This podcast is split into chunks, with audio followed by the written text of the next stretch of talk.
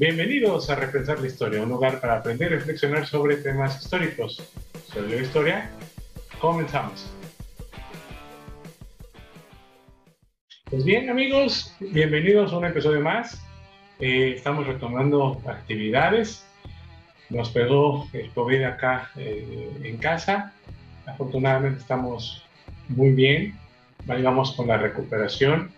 Me tardé un poco en, sacar el contenido por eh, el tema de la garganta, la agitación, la respiración, pero el día de hoy amanecimos un poco mejor, nos recuperamos. Estamos también en espera de algunos resultados médicos para que eh, veamos cómo nos dejó el, el COVID, el cobicho. Pero bueno, finalmente ya estamos aquí. Agradecido con este, las personas que han mandado mensaje. Muchas gracias por ese apoyo. Estamos bien acá en casa. Y pues también hacerles una invitación de que esto no ha parado. Hoy es 28 de junio del 2021 y aún no para esto. Desafortunadamente aquí en la localidad, en Los Cabos, eh, el cobicho está más fuerte que nunca. Eh, le encontrar el por qué ya sería insuficiente. Sin embargo, pues tenemos ya estos detalles únicos aquí en la localidad. Eh, hay, hay muchos contagios y bueno, pues esperar siempre lo mejor. Yo sé que los buenos somos más y pues vamos a seguir atacando las medidas. Eh, y bueno, pues sigamos con, con, este proyecto y espero que este, el día de hoy tengo un, un gran, gran, gran, gran episodio. Creo que por eso se estaba haciendo como del rogar, pero pues hoy vamos a hablar de la invasión norteamericana o estadounidense a México la guerra contra Estados Unidos.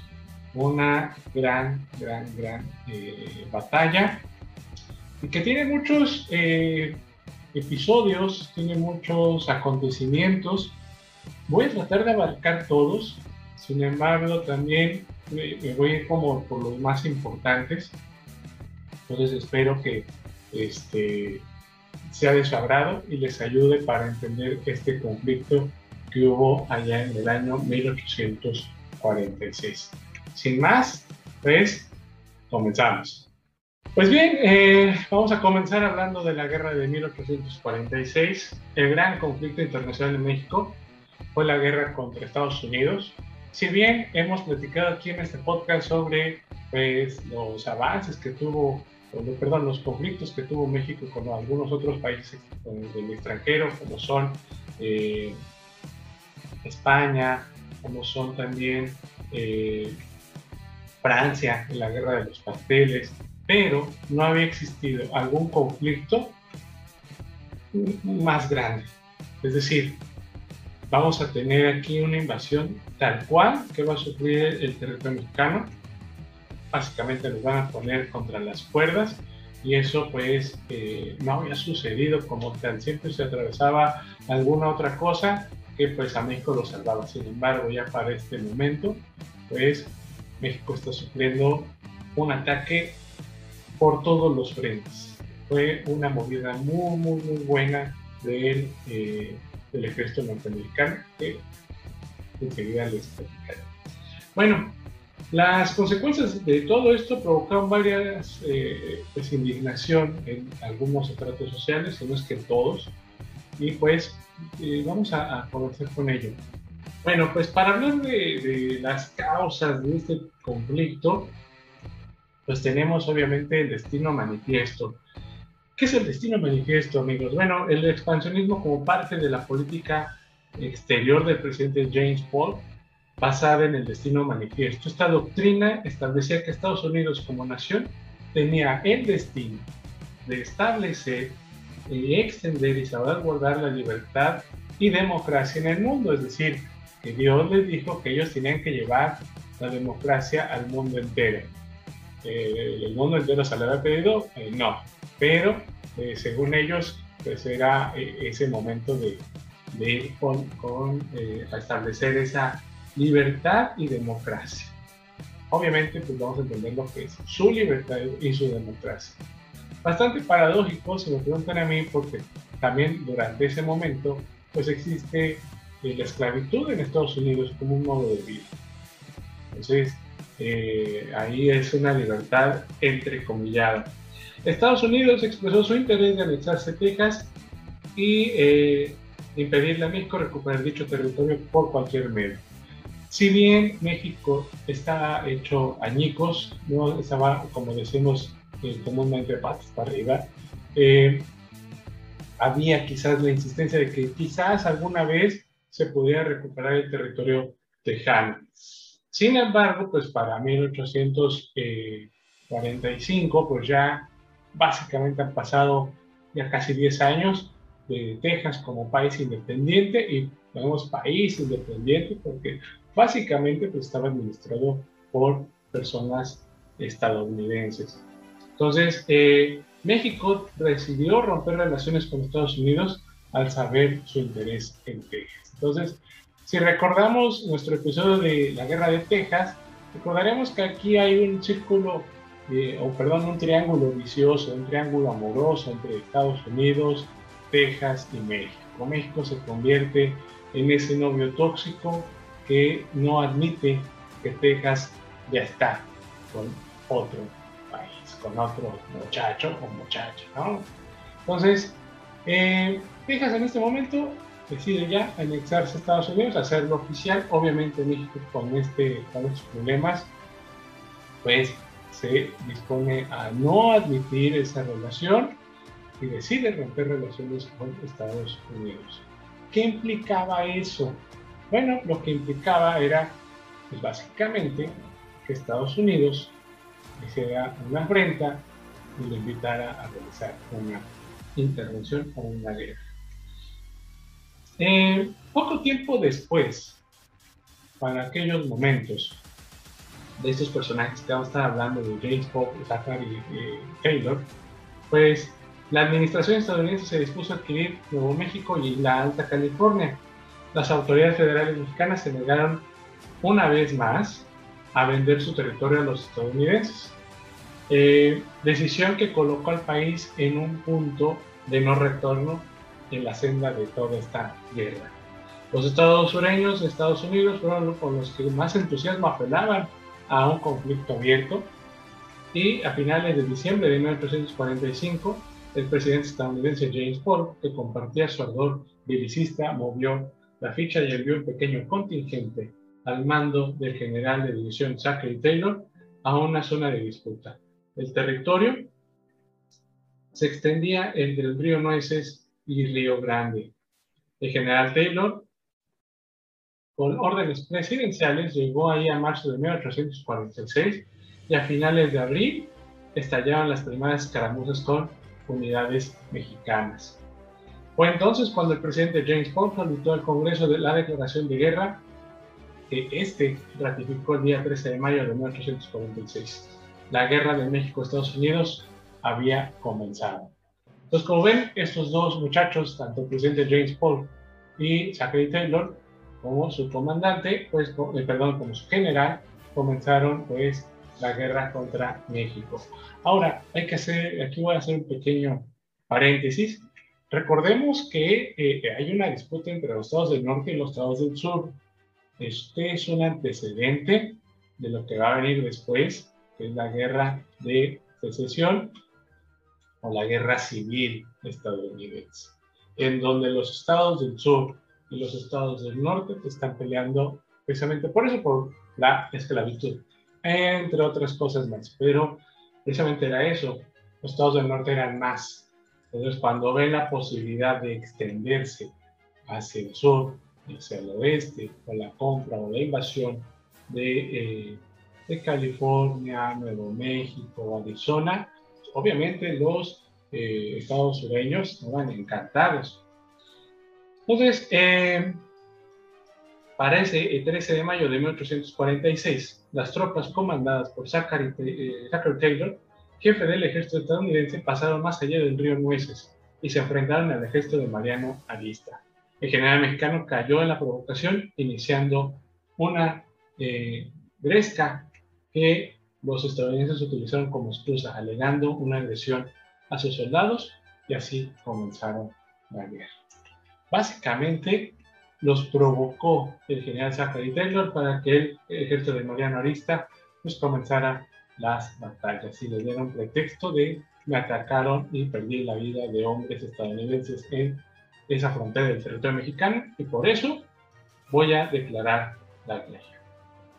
Para llevar a cabo la defensa del país, el Congreso mexicano declaró como agravios de Estados Unidos, pues el apoyo del gobierno norteamericano a los tejados en su rebelión, la anexión de la provincia de, eh, de Texas a Estados Unidos, la violación de los tratados de límites territoriales y la incursión al territorio mexicano por tropas norteamericanas sin autorización del país.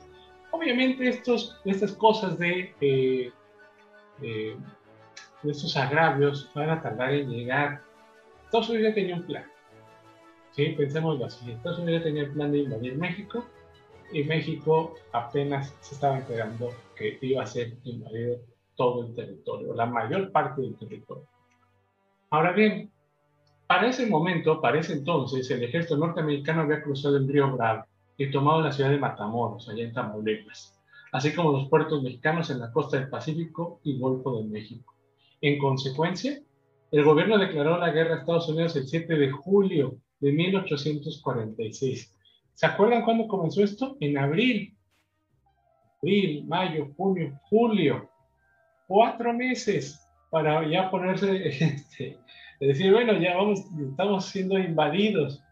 Al mismo tiempo, en el centro del país, el gobierno de Mariano Paredes Arriaga fue derrocado por los federalistas, quienes restablecieron la constitución del 24 y llamaron a Santana, que se encontraba en el exilio en Cuba, a tomar el mando político del país y organizar la defensa. Entonces, obviamente los mexicanos aquí estaban diciendo, bueno, ¿qué hacemos? ¿A quién llamamos?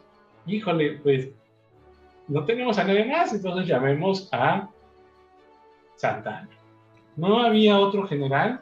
Al parecer no. Santana era muy buena estratega.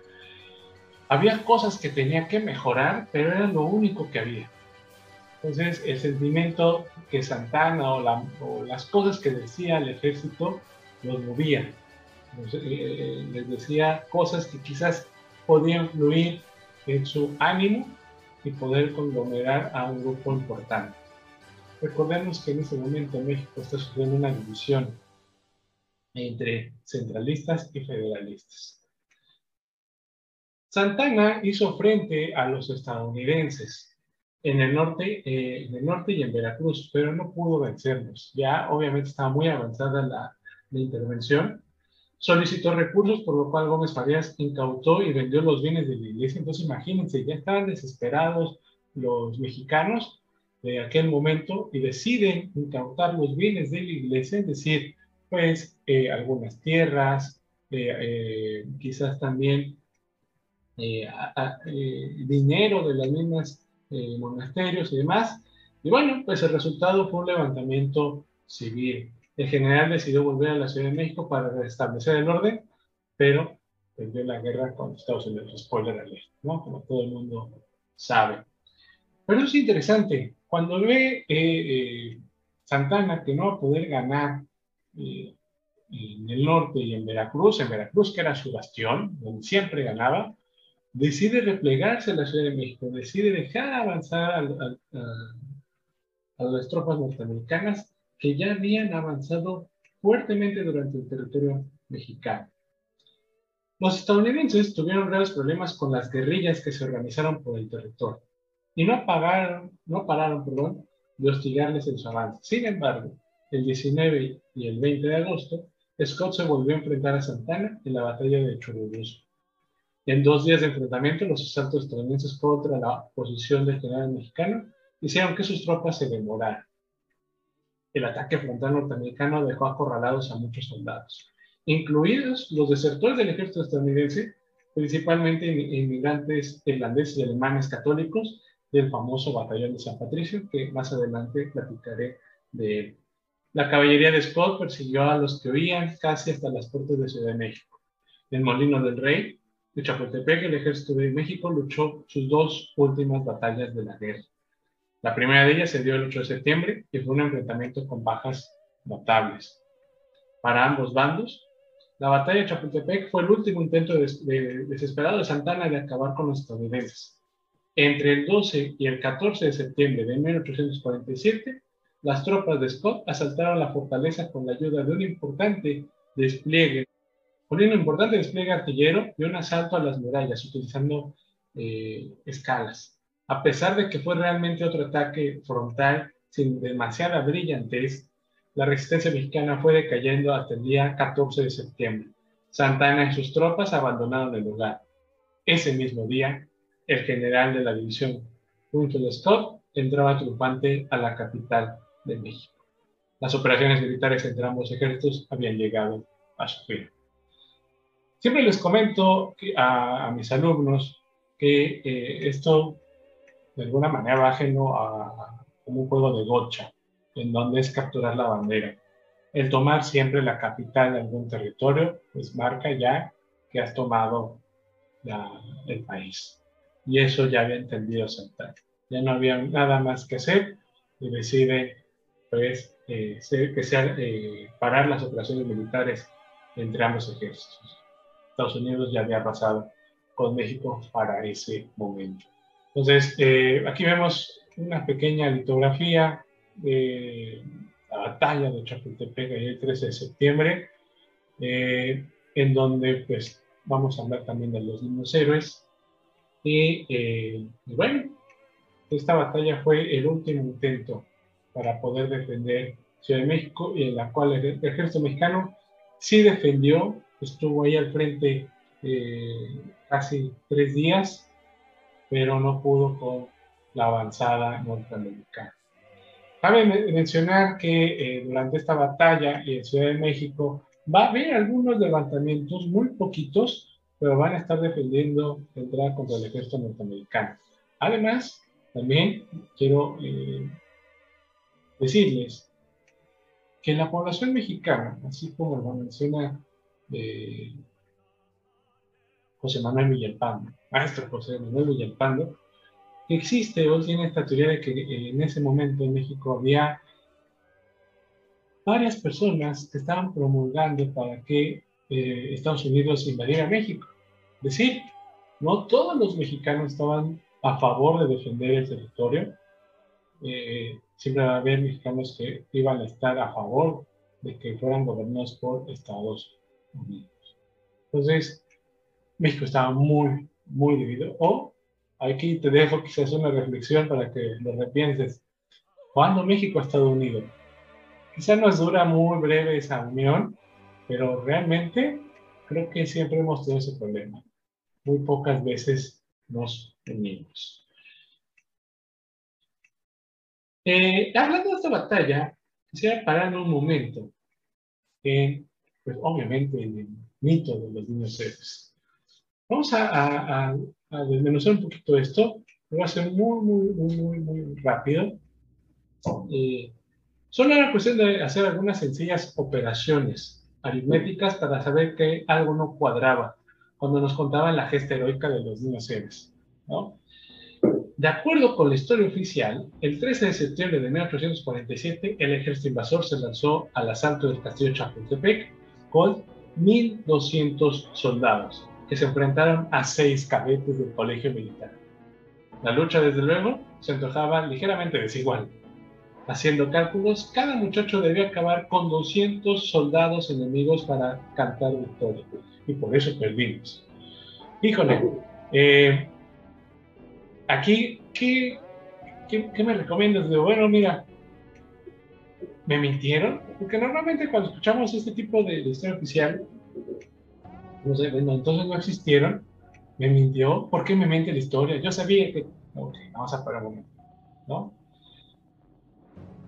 La historia de los niños héroes tiene muchos matices y aquí eh, hay que leer el contexto. Entonces, la historia oficial se encargó de, reducir la batalla de eh, Chapultepec exclusivamente al sacrificio de los jóvenes cadetes, pero aquel 13 de septiembre había poco más de 800 soldados mexicanos, que fueron apoyados por el batallón activo de San Blas con 400 hombres más, y medio centenar de cadetes del colegio militar, no solo seis. Entonces, ¿por qué estos seis cadetes que, eh, no sé, quizás los, mis contemporáneos eh, llegaron a aprendérselos de memoria?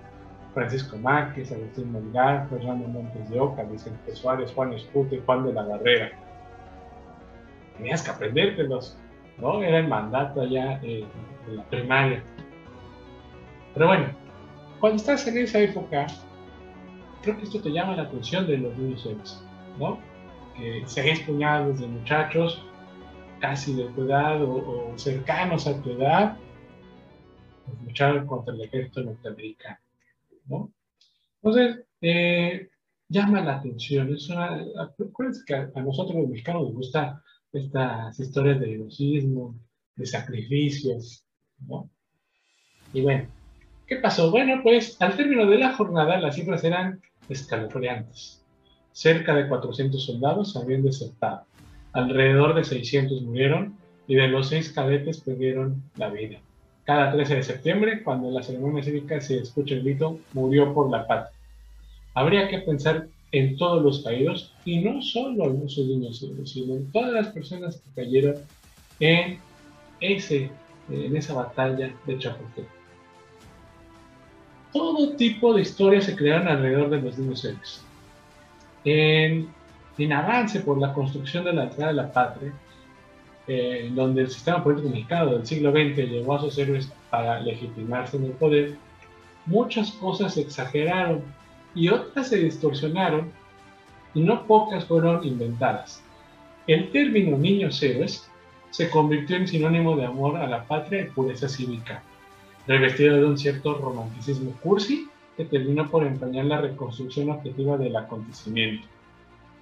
Desde finales del siglo XIX, la epopeya de los cadetes del Colegio Militar ya había permeado en la conciencia colectiva como una de las narraciones clásicas de la historia de México. Uno de los mejores ejemplos es la poesía de Amado Negro, titulada Los niños mártires de Chapultepec, y cuyo conocido verso dice así: como renuevos cuyos aliños, un viento helado marchita en flor. Así cayeron los héroes niños ante las balas del invasor. Definirlos como mártires les otorgaba una connotación eh, de religiosidad cívica y los colocaba lejos de la realidad histórica.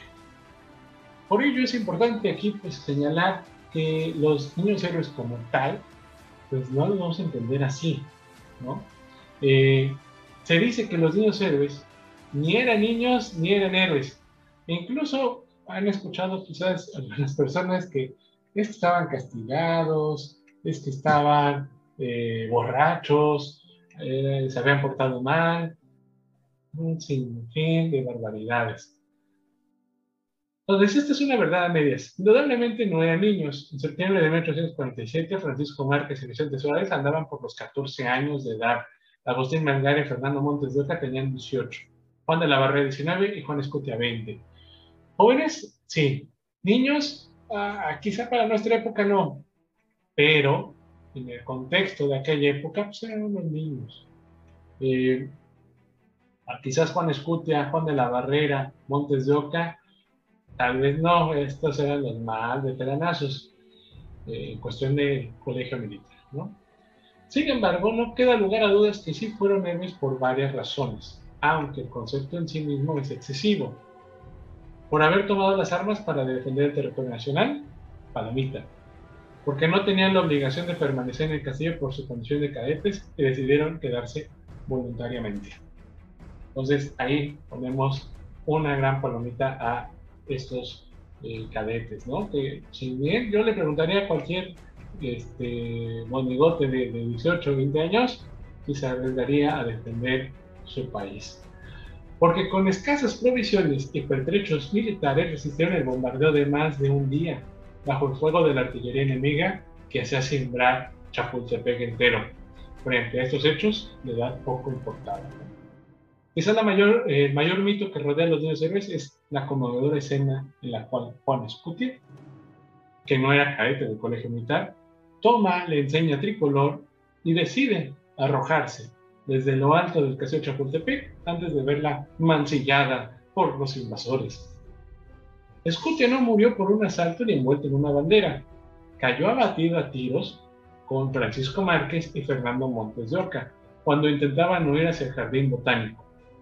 La bandera mexicana fue capturada por los estadounidenses y fue devuelta a México hasta el sexenio de José López Portillo.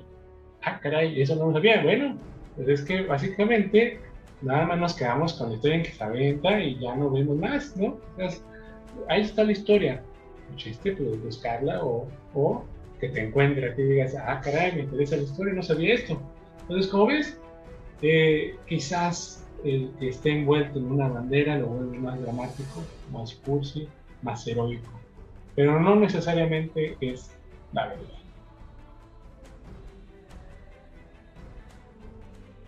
Por razones políticas, la historia de los niños héroes adquirió una dimensión eh, de cantar de gesta durante el periodo presidencial de Miguel Alemán. La razón era sencilla. En marzo de 1947, el presidente de Estados Unidos, Truman, realizó una visita oficial a México cuando se conmemoraban 100 años de la guerra entre ambos países.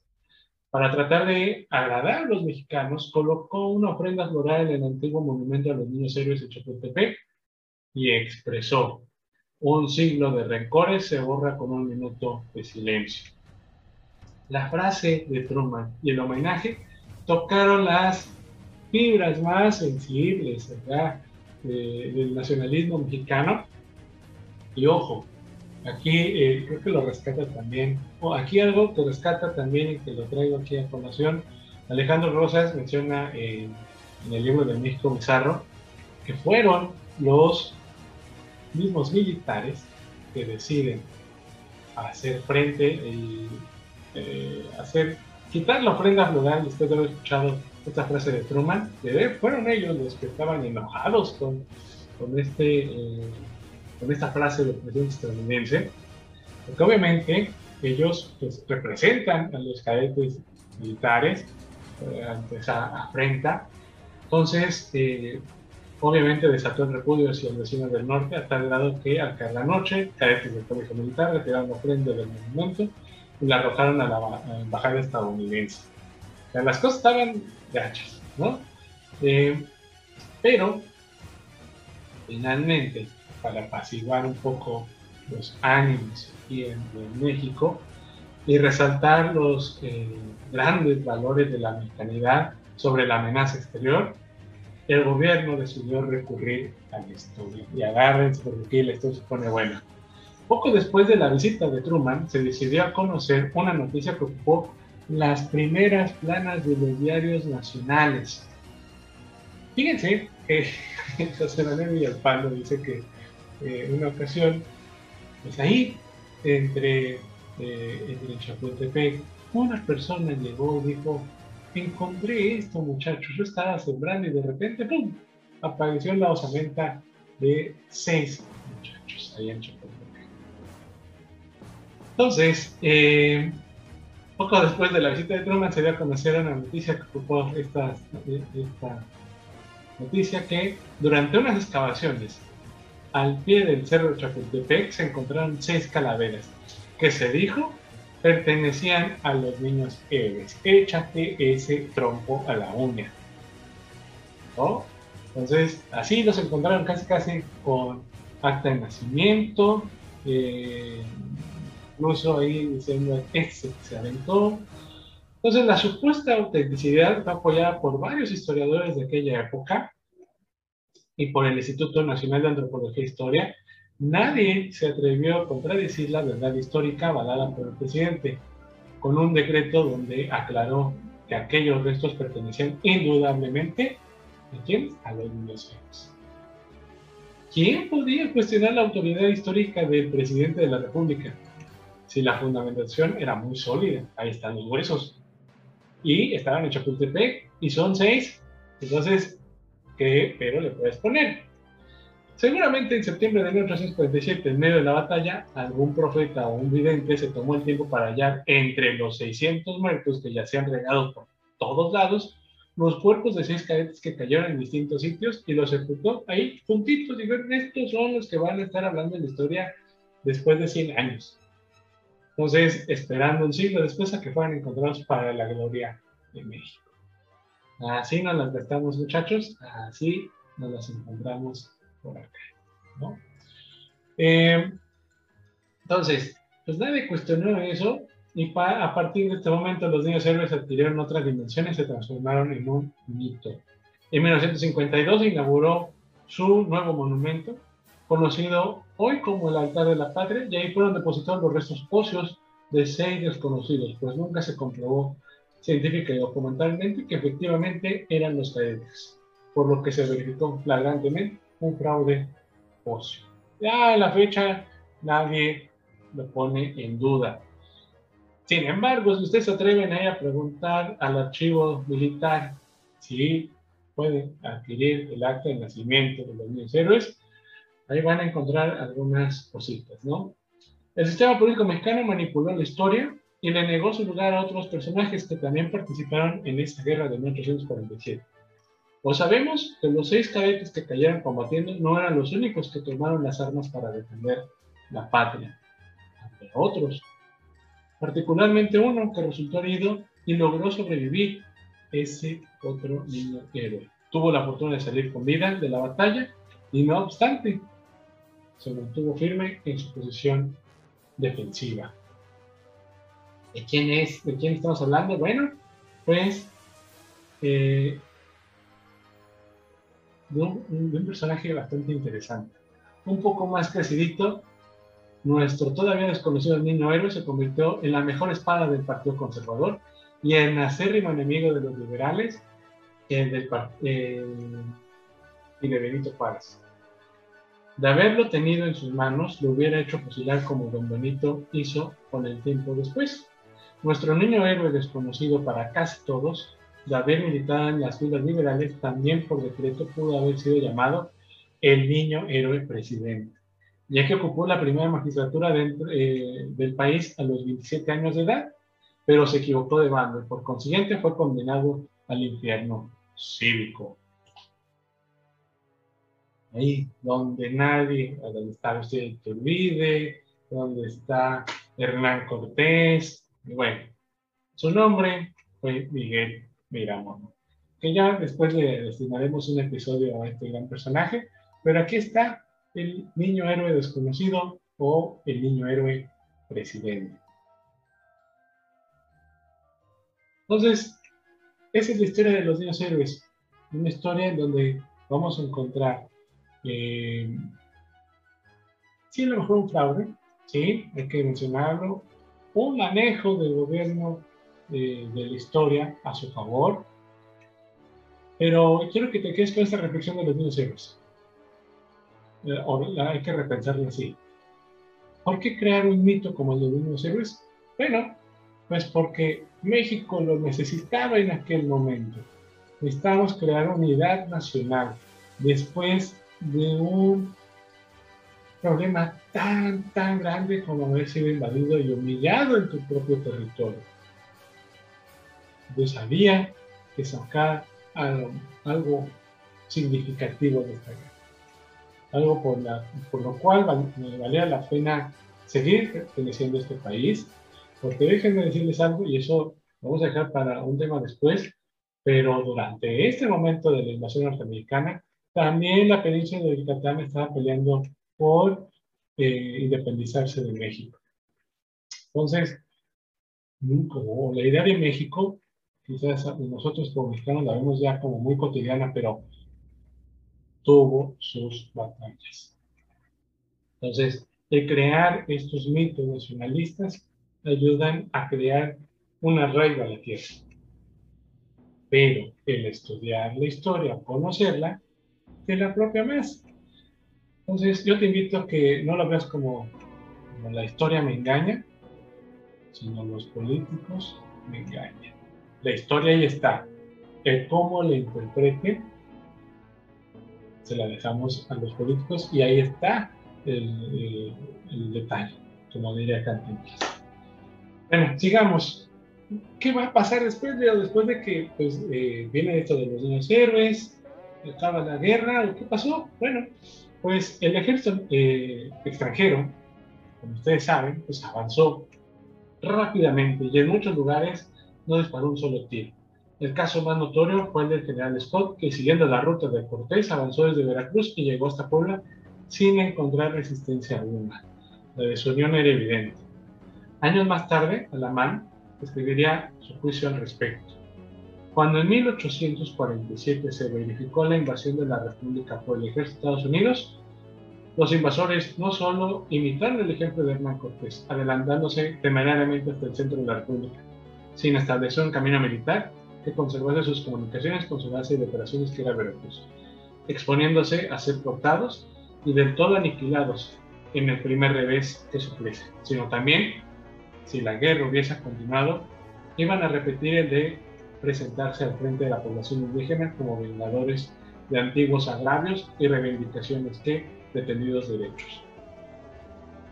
Los jefes de aquel ejército, que habían conocido las circunstancias del país a un golpe de vista, mucho mejor que los mexicanos, que en este punto parecen haber tomado empeño en cerrar los ojos a la luz de la verdad. Se persuadieron fácilmente que esta era la parte más vulnerable de la organización. Los rumores indicaban que dentro de la ciudad se preparaba un grupo armado de mexicanos, pero la experiencia de toda la campaña demostraba lo contrario. No habría nuevos intentos de combatir a los estadounidenses. Un teniente del ejército estadounidense anotó en su diario, así, una raza cobarde que no pudo defender su capital nunca hará algo así. Su juicio tal vez no estaba del todo equivocado. ¿Por qué? Bueno, al igual que Cortés en 1521, tres siglos después, y también con un ejército no muy numeroso, Scott había logrado someter a la capital de la entonces Nueva España y en 1847 se llamaba a sí mismo el Conquistador de México. Con la destitución del ayuntamiento, un grupo de hombres, algunos de los cuales habían pertenecido al gobierno mexicano de anteriores administraciones, conformaron una asamblea municipal que sirvió por completo a los estadounidenses y llegó al extremo del servilismo, cuando los que componían la asamblea no se limitaron a desempeñar sus funciones de legisladores, eh, sino de jueces de ejecutores, en los cuales habían abogado sin que su abatimiento llegó al extremo de obsequiar al general Scott con un baquete en, el desierto de las Carmelitas, brindando por los triunfos de las armas americanas en el Valle de México. Pues como ven, pues hubo dos grupos, los que estaban ya perdidos diciendo por Dios, ¿qué ha pasado aquí? Y otros que decían, pues ya están aquí, vamos a ayudarlos y quizás nos vaya mejor con Estados Unidos. Al conquistador de México le duró poco el gusto y su, su, caída no tardó en llegar. Todo comenzó con la inconformidad de los generales Ward y Pillow, quienes acusaron a Scott de haber actuado con incompetencia en el Molino de Rey. Rumores y difamaciones brindaron al alto mando del ejército estadounidense y durante cinco meses los habitantes de la capital se revolvieron con el escándalo. El gobierno estadounidense ordenó la formación de un tribunal de investigación, el cual destituyó a Scott del mando militar. Por su lugar fue ocupado por el general Butler el 18 de febrero de 1848. El asunto tenía un trasfondo claramente político, el juicio. Concluido en Estados Unidos, desprestigió la figura de Scott e impidió su ascenso a la presidencia cuando naufragó su candidatura frente a la de Taylor. Entonces, eh, vamos a encontrar muchas fotografías en donde vemos Palacio Nacional ondeando la bandera estadounidense. Este, siempre llama la atención que existen este tipo de, de fotografías, pero ahí está como la evidencia de que en algún momento en Palacio Nacional ondeó la bandera de Estados Unidos. Bien, eh, en la capital eh, mexicana, la Ciudad de México, el fuego se convirtió en actividad común por las noches. De ahí se reunían los soldados con las prostitutas, tomaban hasta caerse de borrachos. Bailaban, cantaban y jugaban durante la ocupación estadounidense. Las casas de fuego eran también salones de baile y burdeles. Los más frecuentados fueron la Gran Sociedad, la Bella Unión y el Progreso. Se dice que el juego dejó ganancias de hasta 300 mil pesos para los propietarios de tan entretenidos sitios de esparcimiento. Quienes encontraron mayor afinidad con los estadounidenses fueron las prostitutas. El resto de la sociedad capitalina se escandalizaba noche a noche. El perjudicial para los soldados fue amistad con estas eh, prostitutas de Bama Clase, como continuaba Guillermo Prieto, y a las que dieron ellos mismos el nombre de impropios de Margaritas. En las reuniones con ellas daba su lugar a la comisión de escenas soeces e inmorales, y era común entonar la popular canción de la pasadita. Esta canción menciona así, ya las margaritas hablan el inglés, les dicen me quieres y responden yes. Entonces, de ahí eh, un poco la, la idea eh, o un poco de la vida cotidiana que había en ese momento durante la ocupación estadounidense. Eh, me imagino que debe haber sido interesante ver ese, esa vida en aquel momento. Otro punto importante de, de, de, la historia de México y de este punto de la historia contra Estados Unidos, pues hay que mencionar al batallón de San Patricio. Creo que eh, se tiene que recordar y hablar mucho de este tema porque fue ese batallón de extranjeros que ayudó a el ejército mexicano en un momento en donde los mismos mexicanos estaban muy eh, desunidos.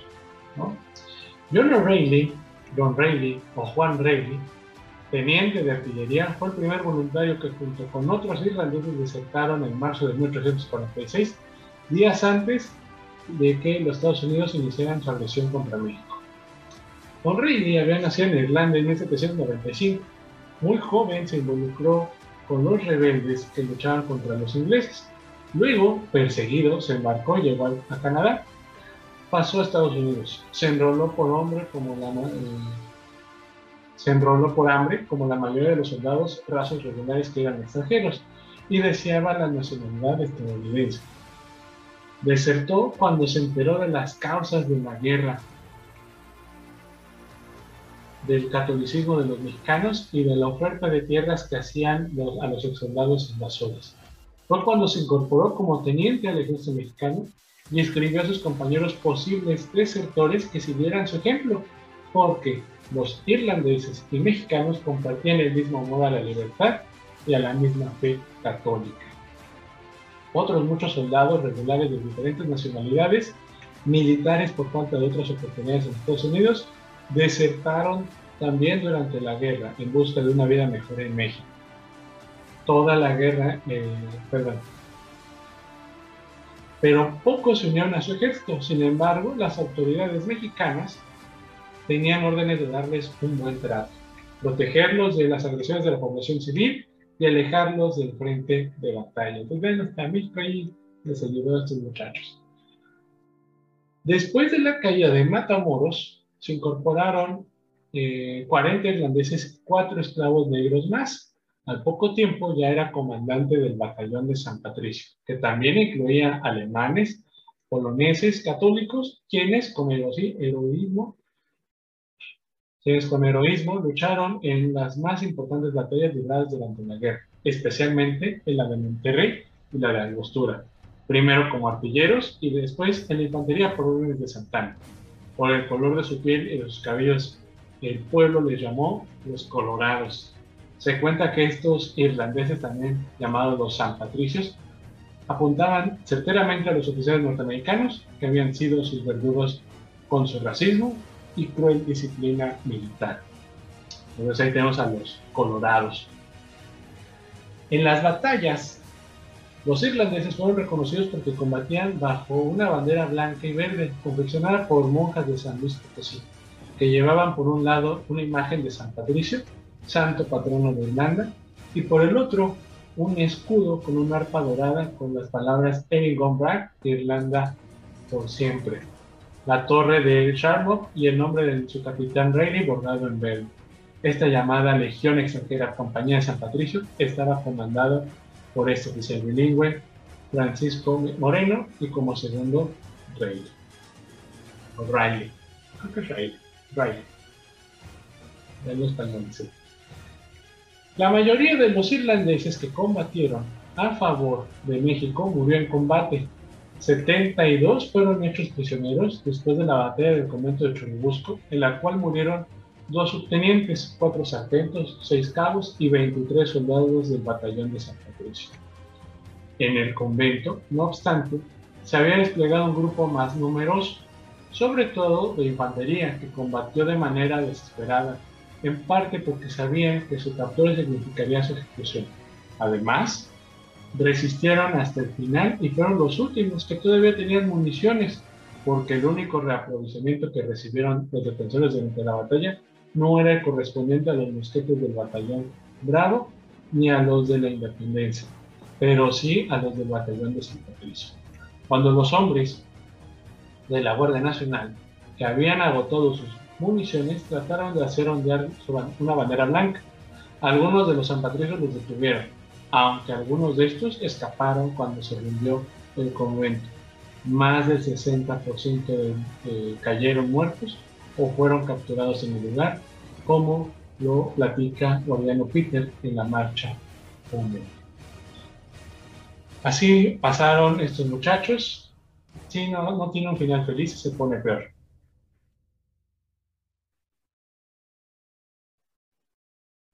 Para juzgar a los prisioneros irlandeses, el ejército norteamericano estableció dos consejos de guerra, uno en Tacubaya y el otro en San Ángel. Se encargó del castigo y ejecución del mismo coronel William Hardy, descendiente de irlandeses, conforme al Código Militar de Estados Unidos. La embriaguez al momento de la deserción era un atenuante, y muchos la alegaron sin éxito durante el juicio. Tampoco valió que declararan que nunca habían disparado contra las tropas invasoras. O'Reilly señaló como causa de su deserción los abusos y discriminaciones de que eran objeto los irlandeses y el pillaje, saqueo y asesinatos que se cometían contra los mexicanos en una guerra injusta, por lo que fue condenado a la horca. Pese a esta pena, solo correspondía a los desertores en tiempos de guerra y él había desertado antes de que iniciaran las hostilidades. Otro de los dirigentes del batallón irlandés eh, Barry Fitzgerald, durante el Consejo de Guerra señaló, los soldados de San Patricio no esperamos clemencia por parte de ustedes.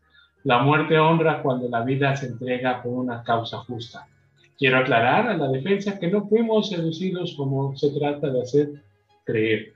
A una mujer se le seduce, a un hombre se le convence. El batallón de San Patricio está formado por patriotas de Irlanda, por hombres que hemos sentido en nuestra tierra de nuestra carne el brutal atropello y el descarado despojo del que abusa de su fuerza. Fuimos engañados, sí, pero por el ejército norteamericano que nos alistó en sus filas asegurándonos de que Estados Unidos eran víctimas de una agresión por parte de los bárbaros. Ese fue el engaño, porque el pueblo llamado bárbaro era débil y no atacaba, sino era agredido incendiaba sus pueblos, destruía sus hogares y salía con sus mujeres y sus hijos a luchar por los caminos antes que rendirse o entregarse. Ese valor fue el que nos sedujo a los irlandeses, el que nos recordó que nuestro pueblo era víctima también de la satrapa del malvado inglés. Su fervor, su católica, nos unía a ellos a esta infame conquista que será un estigma para los Estados Unidos ah, caray, ya está sentido de, de leer. Eso es lo que mencionaba Fitzgerald, uno de los comandantes o soldados del, batallón de San Patricio. También eh, le rescato este pequeño, esta pequeña este, panfleto que se le daba al ejército norteamericano. Eh, citamos la de General Scott en favor de los desventurados prisioneros de San Patricio, se nos ha dicho que hace 15 días están encadenados de los brazos sin poder sentarse y que tienen al cuello un collar de hierro con unas púas que no les permite inclinar la cabeza. Afligidos por el hambre, porque se les da muy escaso alimento, sus padecimientos se reagravan, no pudiendo sostener su cabeza desfallecida. Invitamos a los mexicanos y a los demás amigos de la humanidad a que cooperen para los alimentos de aquellas de aquellos desgraciados y para que su situación sea menos amarga. Por nuestra parte, confiamos en que el general Scott nos, eh, no sea sordo no será sordo a nuestras voces y considerará que ni las leyes de la guerra permiten los castigos inhumanos, sino realizar a los corazones de cualquiera, cualquiera hombres. Las luces del siglo han prescrito los tratamientos crueles. pues ahí está también un llamado de la prensa en aquel momento al general Scott, que obviamente pues no escuchó nada de esto que se le estaba pidiendo. ¿Qué va a pasar con eh, O'Reilly? Bueno, todos fueron condenados a la muerte, pero en general el general Scott no confirmó las sentencias de aquellos que demostraron haberse desertado antes de iniciar la guerra, entre ellos O'Reilly, quienes fueron condenados a prisión, recibir en la, espalda, en la espalda 50 latigazos y a ser marcados con una D de desertor a hierro candente en la cadera derecha. John O'Reilly recibiría 50 latigazos por haber causado grandes destrozos a los norteamericanos. Será marcada la mejilla derecha y como la quemadura lo, dejará clara, la D infamante será marcada también en la otra mejilla. Este día 9 de septiembre se cumple la sentencia de San Ángel y 16 de ellos son ahorcados. Al día siguiente serán ajusticiados cuatro en Miscuac, luego 30 los demás en Tacubaya el 13 de septiembre siguiente. Ese día, agado por los hombres mexicanos, cuenta Carlos de Tancur, el batallón de San Patricio de los Traidores en su libro, sucumbieron en la horca en el camino desde donde se podía observar a la distancia el castillo Chapultepec. El coronel enemigo William Xavier Harney, irónicamente de ascendencia irlandesa, estuvo a cargo de hacer cumplir la sentencia. Decidió coordinar las ejecuciones con el asalto experto al Cerro Chapultepec. Construyó un caldazo y una ligera elevación del terreno desde donde se veía claramente la fortaleza y colocó a los prisioneros sobre unas carretas con la soga al cuello, con la cara hacia donde se libraba la batalla. Esperó a que todos pudieran percatarse de que en el castillo era arriada la bandera mexicana en señal de derrota. Y en su lugar se izaban a las banderas de barras y estrellas.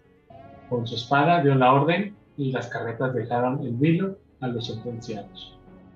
Este acto del coronel O'Reilly fue calificado por un escritor extranjero como un refinamiento de crueldad, una prolongación diabólica al mismo tiempo del éxtasis de la venganza y de las agonías de la desesperación. Así acabó eh, pues, esta vida de los eh, del batallón de San Patricio. Hubo un gran empeño eh, de parte de los individuos del gobierno mexicano, de algunos extranjeros respetables del arzobispado y de diversos eclesiásticos y de hasta de señoras de San Ángel Tacuaya para salvar a, a estos desgraciados, pero nada se consiguió. Scott, quien era eh, quien en sus órdenes hablaba de los desertores irlandeses como miserables, engañados, desdichados, convictos. Decía el corresponsal del periódico eh, eh, New Orleans Pequeño. Más adelante, Scott hizo aparecer al gobierno mexicano como el único verdadero verdugo de aquellos hombres por haber provocado y favorecido su decepción. El cruel castigo se cumplió. Y como escribió Niceto Samacois, en su historia de México, la pluma se resiste a relatar el martirio sufrido por aquellos desgraciados. El rastro de John O'Reilly se perderá en el tiempo, pero se dice que murió en agosto de 1850 y su cuerpo descansa en la Catedral de Veracruz con el nombre de Juan Riley, el mismo mexicano con el que fue inscrito en los archivos del ejército mexicano. El primer domingo de cada mes la banda de gaiteros del batallón San Patricio mantiene el recuerdo de aquellos héroes que pelearon en defensa de nuestra integridad territorial. En el convento de Churubusco, hoy Museo de las Intervenciones, lugar en donde finalmente fueron tomados prisioneros los irlandeses por las tropas invasoras norteamericanas, desfilan los gaiteros en honor de quienes supieron unirse a la causa justa de México. Este texto fue el de Doralicia Carmona, de Memoria Política de México. Un gran texto si quieren saber del batallón de San Patricio. Es un excelente texto para acercarse y por los testimonios que relata, pues ver que Estados Unidos tenía graves problemas que se iban avecinando después en su guerra civil y que acá pues es un ejemplo claro. Los testimonios que eh, denotan que algunos habían sido engañados por el ejército norteamericano y que a pesar de eso, y a pesar quizás de no tener alguna franca salida, una victoria llena, pesaba más el ser congruente con los ideales mismos que pelear por una batalla que no creía. Y no que eso me quedo con, con el, batallón, de San Patricio, el ejército irlandés que ayudó de alguna manera a resistir un poco el embate norteamericano. Finalmente, ¿cómo acaba esta guerra? Eh, hicimos un poquito largo el video. Bueno, pues acaba con el Tratado de Guadalupe Hidalgo. Se firmó el 12 de febrero de 1848 en la villa de Guadalupe, localizada al norte de la Ciudad de México. Con este acuerdo, México se daba al fin la guerra que mantuvo con Estados Unidos, cediendo más de la mitad del territorio mexicano. California, Nevada, Utah, Nuevo México, Texas, Arizona, Colorado, Wyoming, Kansas y Oklahoma. Entre 1821 y 1846, México se editaba en esta organización y como vimos, pues eh, todo esto obviamente no funcionó Eh, este tratado también ante cómo llegamos a este tratado. ¿Cómo llegamos a este tratado? Bueno, pues después de las batallas del Molino del Rey y del Castillo Chapultepec, que presentaban desastre para el ejército mexicano, y con la capital tomada, el ejército de Santana se divide y él renuncia a su cargo, además de partir al exilio nuevamente.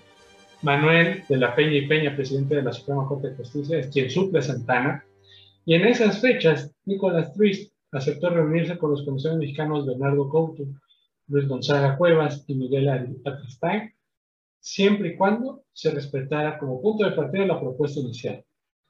Tras largos debates, el Tratado de Paz de Amistad y los límites se firmaron en la vida de Guadalupe Hidalgo el 2 de febrero de 1858 y el 30 de mayo quedó establecida la paz. Eh, Nicholas Trice, o Nicholas Trice, menciona también la firma del tratado representó una profunda tristeza para los mexicanos sin mencionar el grado de humillación eh, que puede significar perder la confianza de tu pueblo e incluso fue vergonzoso para eh, Nicholas Trice eh, que dice así si esos mexicanos hubieran podido leer mi corazón en aquel momento, se hubieran percatado de que mi sentimiento de vergüenza como americano era más profundo como el suyo como mexicanos. Este había sido mi sentimiento en todas nuestras conferencias, especialmente en momentos que tuve que insistir en aspectos que detestaba.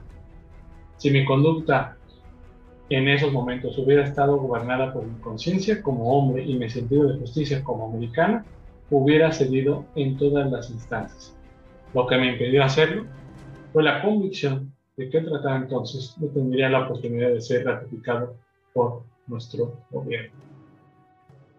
Y bueno, así se aceptó eh, aquel detalle, ¿no? ¿Y en qué quedó el Tratado de Guadalupe Hidalgo? Bueno, los acuerdos a los que se llegó el momento fueron México reconocería el río Bravo como frontera de Texas, México cedería a Nuevo México, California a cambio de 15 millones de pesos, Estados Unidos cubriría las indemnizaciones que reclamaban los ciudadanos en México y Estados Unidos no exigiría compensación alguna por los gastos de guerra. Y así quedó publicado el Tratado de Hidalgo y finalmente México ya no fue colonia norteamericana por ese momento. Así acaba la guerra contra Estados Unidos, eh, una batalla que hay que recordar, una guerra que hay que recordar. ¿Por qué? Porque hay varios ejemplos y voy a destacar esto eh, principalmente.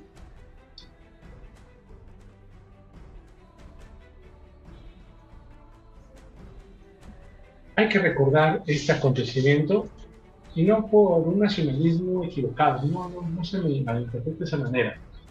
Me parece que es un acontecimiento en donde nos muestra varios matices y que te invito a que repienses, que reflexiones sobre este acontecimiento. Y que es mi, mi propia reflexión. A ver si la compartes y si no, escríbeme ahí en redes si, si crees en esta reflexión. Primero, me parece interesante que repensemos que a veces la desunión de mexicanos provoca grandes pérdidas como el territorio del norte. Eh, dos, somos muy vulnerables cuando estamos divididos. Creo que eso hay que entenderlo y más por los momentos que estamos viviendo. Tres, una enseñanza importante es que a pesar de que la batalla se viera como perdida, hubo mexicanos que decidieron dar su vida por el territorio por una causa. Ahí tenemos a los cadetes militares y a los soldados que estuvieron en Chapultepec, que a pesar de tener todo en contra, decidieron cumplir con su tarea, defender sus ideales. También otro punto importante. Quizá no lo vemos nosotros, pero cuando nos lo dice alguien más, quizá es ahí donde tenemos que reflexionar.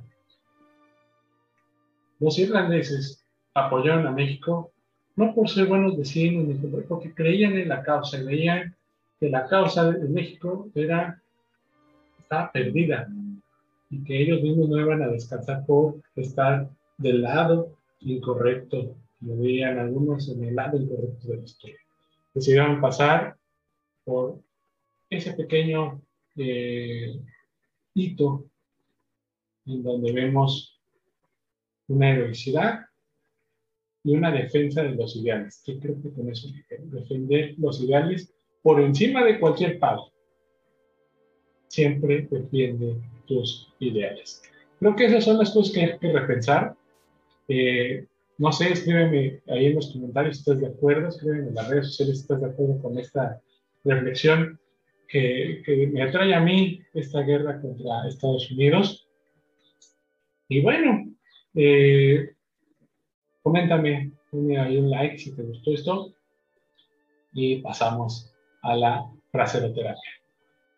Fraseroterapia, receso para la conciencia, pensamientos del pasado aplicados al presente. En esta ocasión tenemos a, eh, a un estadounidense, por cierto, a Ralph Waldo Emerson, quien fue un escritor, filósofo y poeta estadounidense, líder del movimiento de, de trascendentalismo a principios del siglo XIX, y sus enseñanzas contribuyeron al desarrollo del movimiento del nuevo pensamiento eh, a mediados del siglo XIX. Eh, y que me eh, leí esta frase y dije, creo que es parte de lo, de lo que vivimos acá con el COVID, que quizás nos hace falta mucho de esto para entrar en conciencia de lo que estamos viviendo. Y dice así, adopta el ritmo de la naturaleza. Su secreto es la paciencia. Creo que nos hace falta en estos tiempos paciencia. Paciencia para ver los cambios, para ver, eh, híjole, paciencia para esta pandemia. Somos muy impacientes como seres humanos, queremos que ya todo acabe de, pronto, pero lo que nos da la naturaleza es que es lento el cambio. Creo que eso es lo que hay que, recordar. Yo te invito a que sigas cuidándote, que sigas pendiente de las medidas sanitarias. Esto no ha acabado. Creo que la naturaleza nos da varios golpes para que sepamos que esto aún no acaba. Entonces, adoptemos el ritmo de la naturaleza, su es la paciencia. Seamos pacientes, y sigamos cuidando. Porque, como dice ese eslogan, te cuidas tú, nos cuidamos todos. Espero que esta reflexión haya aligerado la carga que traigas este día. Y hasta aquí el episodio mis repensadores. Espero que te haya gustado este episodio. Eh, muchas gracias por eh, sus comentarios. Estaré muy pendiente de ellos dale like al video si te gustó, dale dislike si no te gustó. Eh, sígueme en las redes sociales, ahí en Facebook, en Instagram, también ya estamos en TikTok subiendo algunos materiales o cápsulas así muy rapidísimas. Eh, también Síguenos en Spotify, en YouTube, no seas malito. Eh, es muy importante para nosotros que nos, que nos sigas. Eh, y bueno, déjame tus comentarios, ya sabes, en, en YouTube, o bien envíame un correo a repensar mi historia 87.gmail.com para que me ponga en contacto contigo. Dime qué te gustó, qué te pareció, qué opinas de la reflexión que tuve sobre la guerra contra Estados Unidos, qué te pareció de los testimonios que te relaté. Eh, coméntame ahí en las redes sociales qué te pareció este episodio. De verdad, muchas gracias. Eh, quisiera comentarles que estamos muy felices de que nuestro contenido esté llegando a varios países. Estamos llegando a Alemania, Nueva Zelanda, Colombia, eh, no me quiero olvidar de ninguno, Suecia, por ahí eh, vi en algún momento. Espero que esto te acerque a, tu tierra o que conozcas de México, porque Entonces, eh, te voy a dejar también en las redes sociales el material que, que viste aquí, en la fraseroterapia de la semana. Y pues aquí estaremos retomando actividades para que escuches nuestras cápsulas. Ahí vamos entrando ya a pleno siglo XIX y estaremos hablando ya de varios aspectos más. Entonces, sin más, pues me despido y muchas gracias por, por seguirnos y pues eh, no me quiero ir sin recordarte que siempre se puede aprender algo del pasado. Soy Leo Historia. Hasta la próxima.